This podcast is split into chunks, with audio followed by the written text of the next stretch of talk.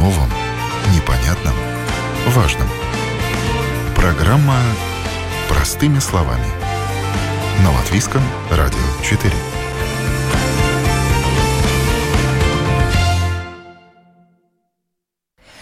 Здравствуйте, с вами Марина Талапина. В эфире программа «Простыми словами». В Латвии в больнице Страдания сделали пересадку шести органов разным людям от одного донора. Смерть молодого человека дала возможность жить шести другим людям. Тем не менее, все равно существует много мифов, стереотипов и страхов вокруг темы трансплантации. И сегодня в программе «Простыми словами» мы с руководителем Национального центра координации трансплантологии Юрием Бормотовым. Юрий, здравствуйте. Здравствуйте. Вот мы сегодня с Юрием расскажем, как на самом деле обстоят дела с донорством органов в нашей стране, откуда у страха ноги растут, и развеем, я надеюсь, некоторые мифы. Можно первый вопрос личный? Без проблем. У вас очень непростая работа с психологической точки зрения. Вот почему вы выбрали трансплантологию? Ну, это вопрос, который задают довольно часто, но задают э, его, почему вообще врачом стал. Э, по специальности я остаюсь и являюсь э, анестезиологом-реаниматологом, что само по себе ну, стоит, наверное, совсем рядом с профессией, связанной с трансплантацией, и анестезиологи, реаниматологи, как никто, тесно сотрудничают и в этой же области. А, почему? Ну, я так всегда шучу, конечно, самый смешной детский ответ это, наверное, хотел помогать людям, но, скорее всего, мне нравится, как говорится, совсем э, откровенно и честно, это работать головой, мне нравится думать и ставить себе определенные вызовы. Да, это просто интересно по отношению, прежде всего, к самому себе. Вот такой, наверное, сложный, долгий, но в то же время максимально честный ответ. С чего и когда вы начали свой путь в медицине? Как и все коллеги с университета, тогда это еще Латвийская медицинская академия была, поступила в 2001 году. Шесть лет учебы основной до диплома врача, потом пять лет резидентуры анестезиологии и реаниматологии. И здесь очень большую роль сыграл мой первый учитель, который тоже анестезиолог-реаниматолог, пригласил в первую больницу, тогда она еще была и больница, которая неотложную помощь тоже оказывала. Это был 2006 год. И я ходил волонтером в операционный зал, смотрел, что происходит в операционной, и вот эти моментальные результаты лечения, то есть это управление над человеческой физиологией, детальное понимание физики, биохимии, физиологии, вообще всего процесса. Просто, как говорится, вселила любовь в эту специальность, ну, до самых-самых корней. Вот, это, скажем так. И с 2012 года являюсь сертифицированным анестезиологом, реаниматологом. Работал э, в больнице Страдания э, после резидентуры и во время резидентуры был врачом-стажером параллельно учебе в резидентуре. Ну и сейчас в детской больнице работаю уже последние 10 лет. В больнице страдания вот являюсь координацией заведующим. 50 на 50 это и медицина, и не медицина одновременно. Так что сохраняя основную специальность еще и, как и большинство, наверное, тоже коллег, преподавательской деятельностью тоже занимаюсь, и студенты в университете Паула Страдани, и молодых коллег, э, резидентов тоже обучаю всему, чему возможно обучить, в том числе координации трансплантации, потому что анестезиологи, реаниматологи очень большую роль играют в этом. В чем да. заключается ваша работа? Чтобы вообще трансплантация была возможна в принципе, необходимо кому-то умереть, конечно. Как это не трагично бы звучало, но, но к сожалению, по-другому никак. Само собой, возможно и при жизни человеку стать донором своему родственнику или другу, или просто незнакомому человеку, пожертвовать почку, часть печени, что в других странах у нас только живое донорство почки пока развито. Даже легкое одно пожертвовать можно, это в США происходит.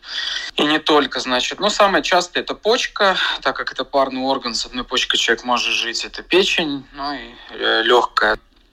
Если взять процесс координации, то вот с момента смерти, да, если мы берем э, умерших людей, донорство, момент смерти и момент пересадки, вот этот путь орган проходит и координация ведет все, что начинается с сообщения из какой-либо больницы страдания о том, что закрыта карта смерти мозга, так называемая, и до момента изъятия органа из умершего человека.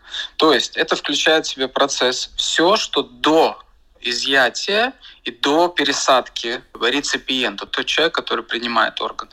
Это э, обследование этого донора, там очень детальное обследование проводится, анализы берутся. Дальше поиск родственников, если это необходимо. Но чаще всего, конечно же, пациенты поступают в больницу уже с данными о том, что есть какие-то или сопровождающие лица, или уже известные о нем интересуются. Но чаще всего, конечно, из дома пациента, да, если какие-то внезапные заболевания происходят, или с работы привозят, или с улицы, но его находят, личность удостоверяет и так далее. Ну, в 99% случаев есть информация какого-то близкого на истории болезни, написано дальше. Дальше идет э, все юридические аспекты, обязательная проверка регистра жителей. Это Министерство внутренних дел, платформа такая. ПМЛП, Пилсен без миграции, Слету Парвал. Управление Там, по э, делам гражданства и миграции. Да, спасибо. Там есть возможность посмотреть раздел о личности, оставлял или не оставлял человек при жизни, изъявлял ли желание, что с его телом после смерти можно или нельзя делать. Но, к сожалению, мы еще получим последнюю статистику от управления миграции, но меньше одного процента вообще всех жителей Латвии, которые юридически могут оставить о себе это вот заявление, меньше одного процента вообще изъявили активность. Но мы посмотрим, что будет за 2021 год. Значит, ищут родственники, потом проверяется конкретно этого умершего человека вот этот регистр, и в 99,9% всех случаев будет ситуация такова, что нет вообще никаких данных. Ни да, ни нет, не сказал. В этом случае по законодательству Латвии нужно искать родственников и спрашивать у них, что этот человек умерший хотел при жизни. Были ли вообще такие разговоры? Да, это вот интервью родственников. И в зависимости от того, какой результат, либо мы получаем то, что да, он был за, либо получаем да, он был против, либо родственники сами категорически возражают или категорически не возражают об изъятии, о помощи другим, потому что хоть у нас и презумпция согласия э, система, да, что означает, что если человек не запретил, значит он автоматически согласился.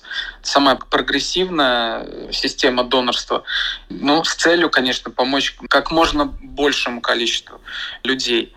И дальше происходит, как я уже сказал, интервью, и в зависимости от результата, либо тогда, как говорится, дело закрыто, и мы ничего не делаем, если или против родственники, или родственники говорят, что да, мы знаем, что вот мы там на кухне когда-то там год назад ели суп вместе, и мне мой папа сказал, сын, если что-то со мной случится, ни в коем случае ничего не делать. Да? И это все документируется в истории, конечно же, ничего не происходит.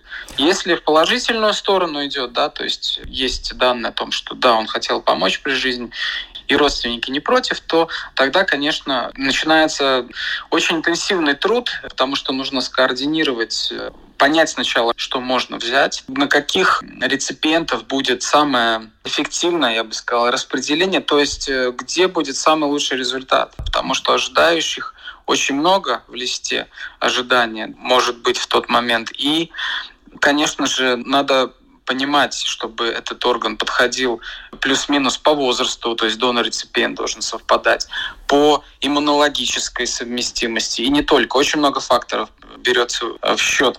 И Завершительный этап – это координация множественных хирургических бригад, как минимум одной, как максимум четыре. Это э, хирурги-офтальмологи, окулисты, это хирурги, трансплантологи, нефрологи, почечная бригада, хирурги, гепатологи и по сердцу тоже хирурги-кардиологи, кардиохирурги выезжают тоже. Их вот наша задача, конечно, вот этот весь этап, что я назвал, плюс конечный этап скоординировать в одно время, чтобы они приехали в одно место и потом дальше координационная служба работает в зале. Это документация юридическая, медицинская документация и акты приема и сдачи, как бы это ни звучало странно, но это происходит. Э, и это происходит во всех странах, и такая документация везде. То есть это безопасность и эффективность трансплантации обеспечивается. Да, потому что сейчас нужно заботиться э, о тех людях, которых мы собираемся спасти. Спасибо огромное за такой подробный э, да. технический рассказ, протокол, собственно говоря, действий врачей в этой ситуации.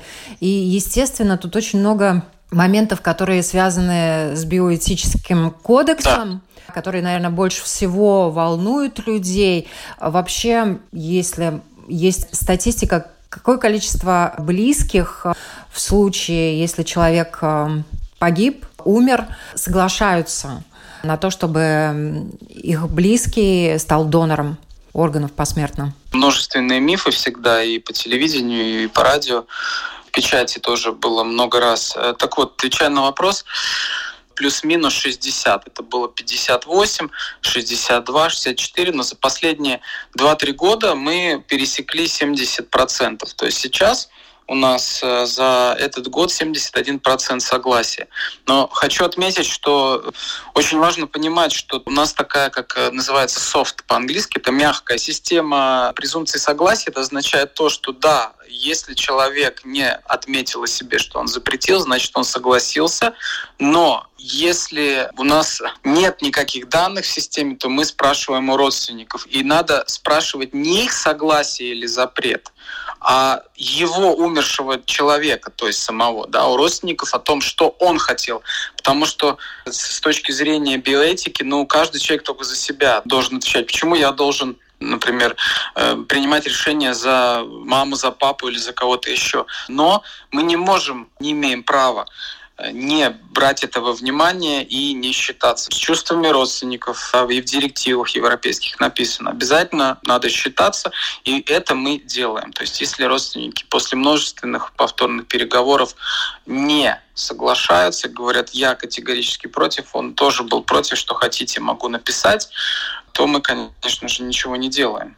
На мой взгляд, хорошие данные, да, 7 человек из 10 умерших, их родственники соглашаются на то, чтобы их органы помогли другим людям качественно продолжить жизнь, но тем не менее остаются люди, которые категорически не согласны, и далеко не всегда, я правильно понимаю, это было желание или нежелание самого человека. То есть о нем, скорее всего, не знают, потому что такая тема, она немножко еще табуированная, далеко не все готовы об этом говорить. Но, тем не менее, что останавливает родственников? Какие аргументы, может быть, они приводят? Что их пугает?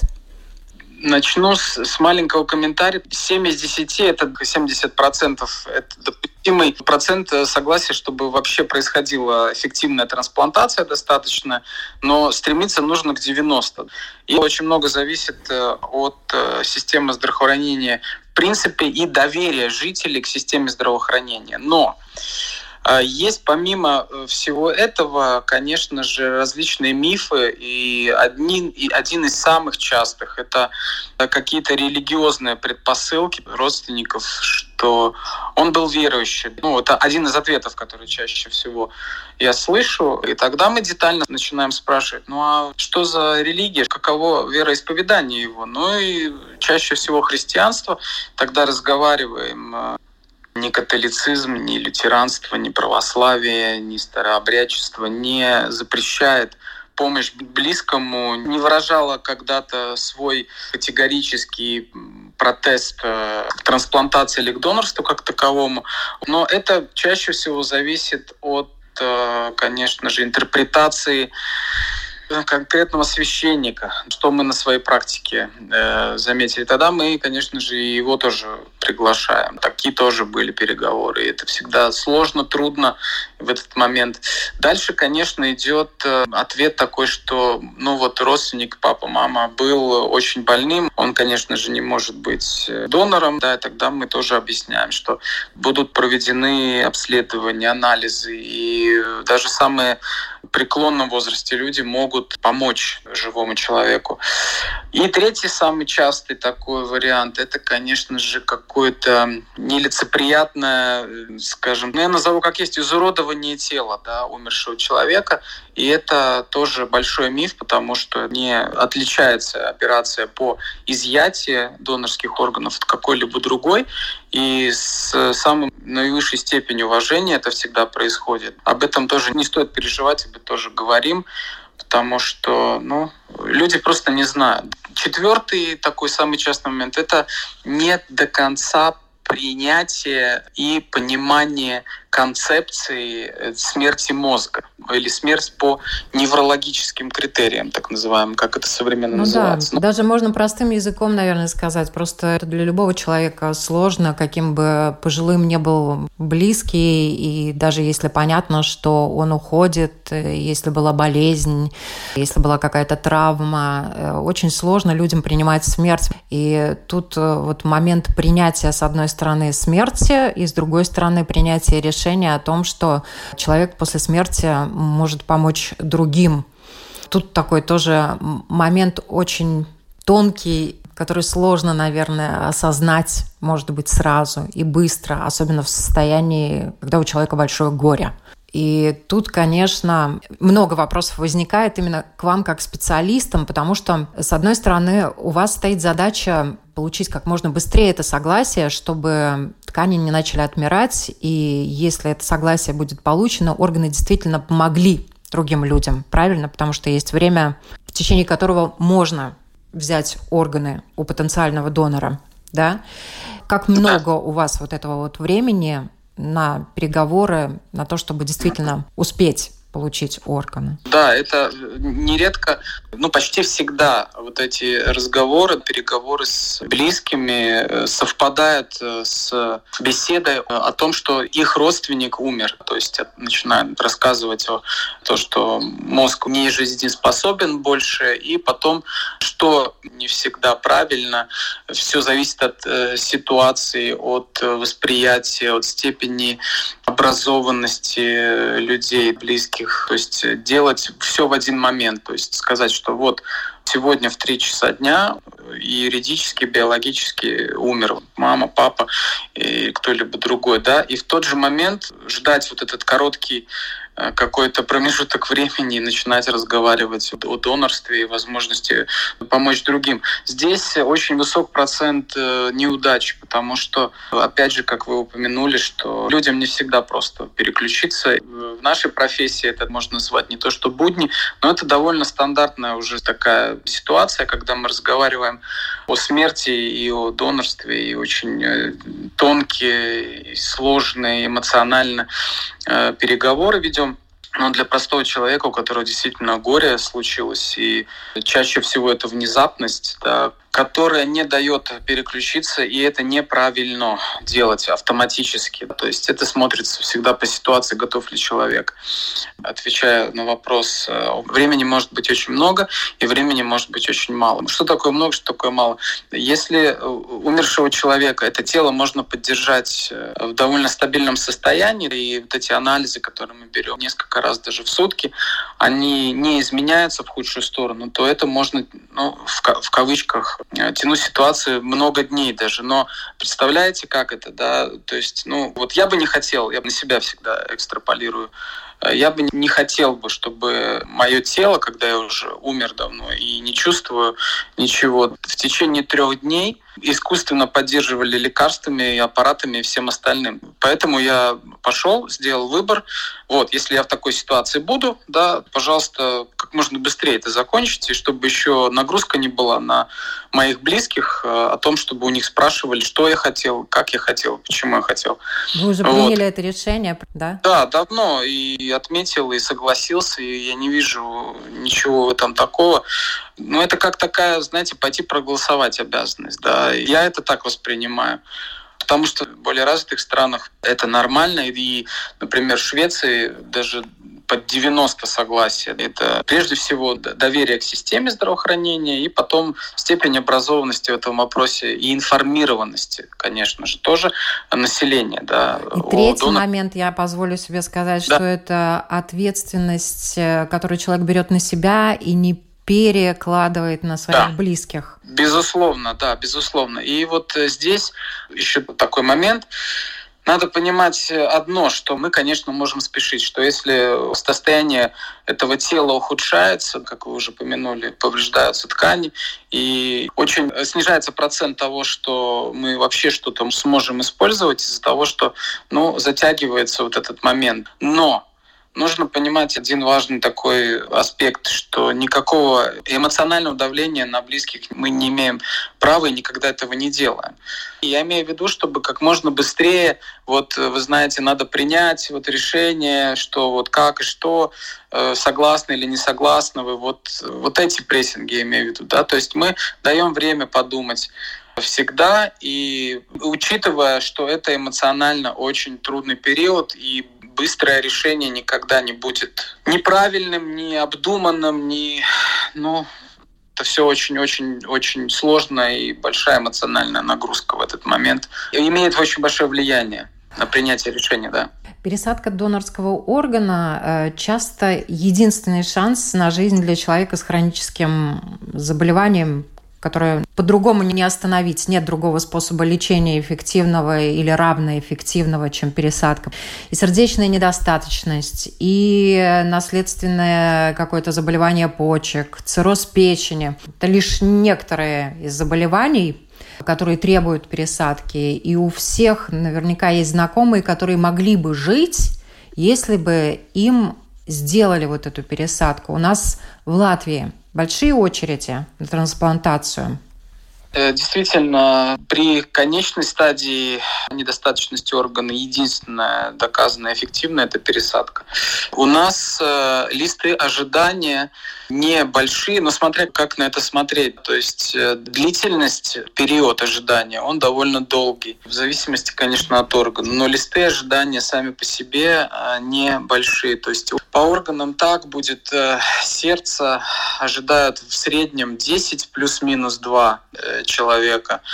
Печень тоже около 10 почки до 30 всегда. 22, по-моему, последнее число реципиентов на листе ожидания. Почему я еще спросила? Потому что людям. Решиться на пересадку сердца тоже не просто пока еще, хотя эти операции проводятся у нас в Латвии достаточно эффективно, и есть возможность продлить себе жизнь, и люди, которым показана такая операция, далеко не все готовы. Есть разные ситуации.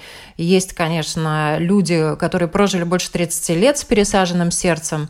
Есть и Дэвид Рокфеллер, которому сердце пересаживали 7 раз, и также ему пересаживали почки два раза. И он дожил до 102 лет после последней пересадки сердца. Он прожил еще год, и как вы думаете, с чем этот момент связан? Это тоже необразованность или страх? Я в свое время разговаривала с доктором Латсом, Э, который первым сделал в Латвии пересадку э, сердца э, от донора. И вот он сказал, что люди, к сожалению, не до конца понимают возможностей, которые на сегодняшний день есть у медицины и есть у медицины в Латвии. Потому что действительно пересадка помогает. Но тут вопрос, наверное, действительно не к вам, он скорее к тем людям, которые занимаются просвещением нашего общества на разные темы, в том числе на тему здоровья и медицины. В нашей стране делают трансплантацию только жителям Латвии? Да, да. Э, это прежде всего, конечно, вот распределение донорских органов в случае донора происходит э, приоритетно. Вначале исключительно по нашей стране, лист ожидания. В случае, если нет э, подходящего реципиента, несовместимость, возраст неподходящий. То тогда мы созваниваемся с ближайшими странами зарубежья. Прежде всего, это наши южные э, соседи, это Литва. У нас очень тесное давнее сотрудничество. И тогда органы предлагаются их реципиентам э, на их э, лист ожидания. Вы упомянули уже о том, что пожилые люди тоже могут помочь своими органами кому-нибудь. И у нас в стране, как и в других странах, как и во всем мире, на сегодняшний день пожилые люди – это люди с хроническими заболеваниями, и даже не одним. Хронические заболевания сердца и онкологии и так далее. Чем они, как доноры, могут помочь реципиентам? Ну, само собой, э, в хронических таких претерминальных да, стадиях э, донорства невозможно, но есть э, еще такой аспект, как тканевое донорство, то есть э, тогда, когда мы не можем использовать ни печень, ни почки из-за возраста, из-за, как вы упомянули, хронических заболеваний, то тогда почти всегда, в крайних случаях, только э, если нет преград, как, например, инфекции, гепатиты, ВИЧ, то тогда может использоваться ткани, и это прежде всего роговица глаза, еще что костные ткани, хрящи, но у нас не распространено. В развитых странах там и кожа, и твердая оболочка мозга может забираться, если необходимо коррекция после операции, например, у человека дефект э, мозга закрыть. Э, но очень много, очень много возможностей и у очень больных людей э, стать донором и оказать помощь человеку после своей смерти. Вообще, на самом деле, тема такая очень глубокая. В какой-то степени даже такое условно продление чужой жизни и, и такое маленькое продолжение жизни частицы того человека, который помог. Э, да, я тоже немножко э, о серьезном таком задумался, но надо понимать одно. Я скажу сейчас крайне важную вещь, которую обязательно хочу донести до каждого человека в нашей стране, который когда-либо задумывался об этом. Ни в коем случае не должно быть допущено такой факт выгоды э, живому человеку за счет смерти другого. Вот это основной момент такой биоэтической трансплантологии. То есть только тогда, когда мы уже знаем, что мы ничего не можем сделать, что человек действительно умер, это подтверждено тестами, исследованиями и так далее. И этот человек не против был. И если мы спрашиваем близких, то близких тоже нет э, претензий. Только тогда донорство может быть возможным. И второй момент, то, что вы сказали, продолжение жизни умершего человека, да, я считаю, что донорство придает э, смерти человека вообще смысл глубокий. И действительно, это мы видим на практике других стран, они э, допускают, что раньше не было вообще возможным с точки зрения вообще этического момента такого. Они допускают э, сейчас встречи, например, близких э, донора с реципиентами, да, то есть теми людьми, которым была пересадка сделана органов от их умершего родственника. И это сейчас довольно нормально таким является событием. Вот день донорства европейского регулярно происходит. Последний раз были в Великобритании с коллегами, и там это уже как практика. Вот эти два момента. Самое сложное в вашей работе? Не ошибиться. Именно поэтому и куча документов, протоколов, все ли учтено, потому что в тот момент, когда мы транспортируем особенно, например, донорское сердце из одной больницы, последний раз было из Венспилса в Ригу, я несу ответственность и всегда очень переживаю за коллег, которые летят в вертолете. С пилотами, потому что это и коллеги, и друзья, да, ну, то есть, получается, уже из-за живых людей, помимо реципиентов, очень большая ответственность всегда на нашей службе координационной. И когда это все получается, это очень большая радость, конечно же. Но в то же время совсем недавно нужно было приносить, конечно же, соболезнования. Что мы делаем, чтобы как-то это соединить эмоционально еще и в себе, и между коллегами? Я потом, где-то через месяц обычно, пишу на почтовый ящик электронный или звоню иногда, да, и я разговариваю в письменном виде или, как я уже сказал, напрямую с родственниками. И я пишу письмо, что вот мы помогли стольким людям, такому-то человеку, было, конечно, без упоминания там э, персональных данных, было пересажено сердце. Такому-то было печень пересажена. И огромное спасибо, что в такой тяжелый момент, да, вы приняли такое смелое решение, ну и по телефону поговорить, спросить чисто по-человечески, как ваши дела, и рассказать, что да, вот ваш папа помог стольким людям. Это всегда очень-очень э, облегчает их состояние, наше состояние, и как-то так, вы знаете, ну, завершает, уменьшается эмоциональная нагрузка вообще все это, потому что становится легче, и оно, вы знаете, я на себя ощущаю, что это, как это сказать, улетает из памяти, то есть это, ну, пропадает. Если напомнить, конечно, ну да, вот тогда были, да, была там дочь, с которой мы разговаривали, сын, да, но это не циркулирует больше вот где-то в подкорке, в подсознании, в эмоциях. А что говорят люди потом в этих разговорах, родственники, которые узнают, что их близкие став донором, кому-то помог? Всегда просто спасибо. Спасибо за сообщение. Мы очень рады. Наша семья благодарна вам и за беседу тогда, в тот момент, и за поддержку, потому что мы всегда все в деталях объясняем, что, как будет, почему нужно будет с похоронным бюро немножко подождать. Почему? Да, потому что мы при всем уважении, прежде всего, к умершим, как уже говорили, и к родственникам, не должны не тянуть, не прессинговать. Тут нужно так баланс такой соблюсти э, со всех точек зрения. Но это необходимо, к сожалению, чтобы весь этот процесс произошел. И произошел безопасно, эффективно. Вот, поэтому, да, всегда благодарность, всегда интерес какой-то, да, некоторые проявляют, ну, спрашивают, а как у людей сейчас. И я знаю даже, по-моему, два случая, когда в нашей стране тоже познакомились родственники донора с, с реципиентом и его семьей. Да, не буду, конечно же, называть, само собой. И, и был случай тоже, когда человек абсолютно со стороны стал донором. То есть он э, гражданин Латвии, он просто приехал и сказал, что нам в центре хочу стать живым донором, и все равно кому просто хочу пожертвовать вот часть себя. И, конечно же, его, опять же, проверяют все, все возможные тесты и так далее. Вот, и даже такие у нас случаи бывают. То есть э, люди более информированные, понимают, и это мы видим также и в результатах. То есть э, гораздо больше согласия в сравнении с, с предыдущими годами. Да. Но это говорит о том, что люди действительно больше понимают и о донорстве, и о трансплантации. Вообще у нас много трансплантологов?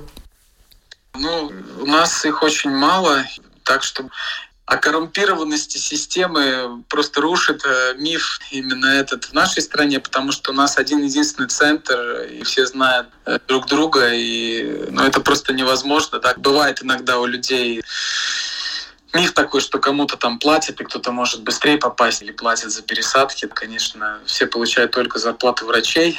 Это госпрограмма, которая, как и везде, охраняется законом. В нашей стране особенно. И у нас их очень мало. Это два кардиохирурга, которые э, участвуют в пересадке, делают пересадку сердца. Это три хирурга э, абдоминальных, да, которые пересадку печени производят, и шесть коллег по почечным пересадкам. Так что их э, немного. Мы все одна большая команда. Офтальмологи? Да, да э, офтальмологи. Ну, там, видите, другая специфика. Да. Они, они забирают да, весь орган глаза, и потом в клеточной лаборатории там разделяются по слоям эта роговица. Что пожелать в Новый год? Э, ну, здоровье их реципиентов э, прежде всего, наверное, чтобы было э, удачные пересадки, чтобы были положительные эмоции, несмотря на все трудности и отрасли и, и медицины в принципе. Вот это, наверное, самое главное. Спасибо вам большое за вашу работу и за то, что вы делаете, и всех врачей, всех медиков. В преддверии Нового года желаю вам радости, здоровья, меньше стресса, насколько это возможно, и больше благодарности от пациентов за то, что вы делаете.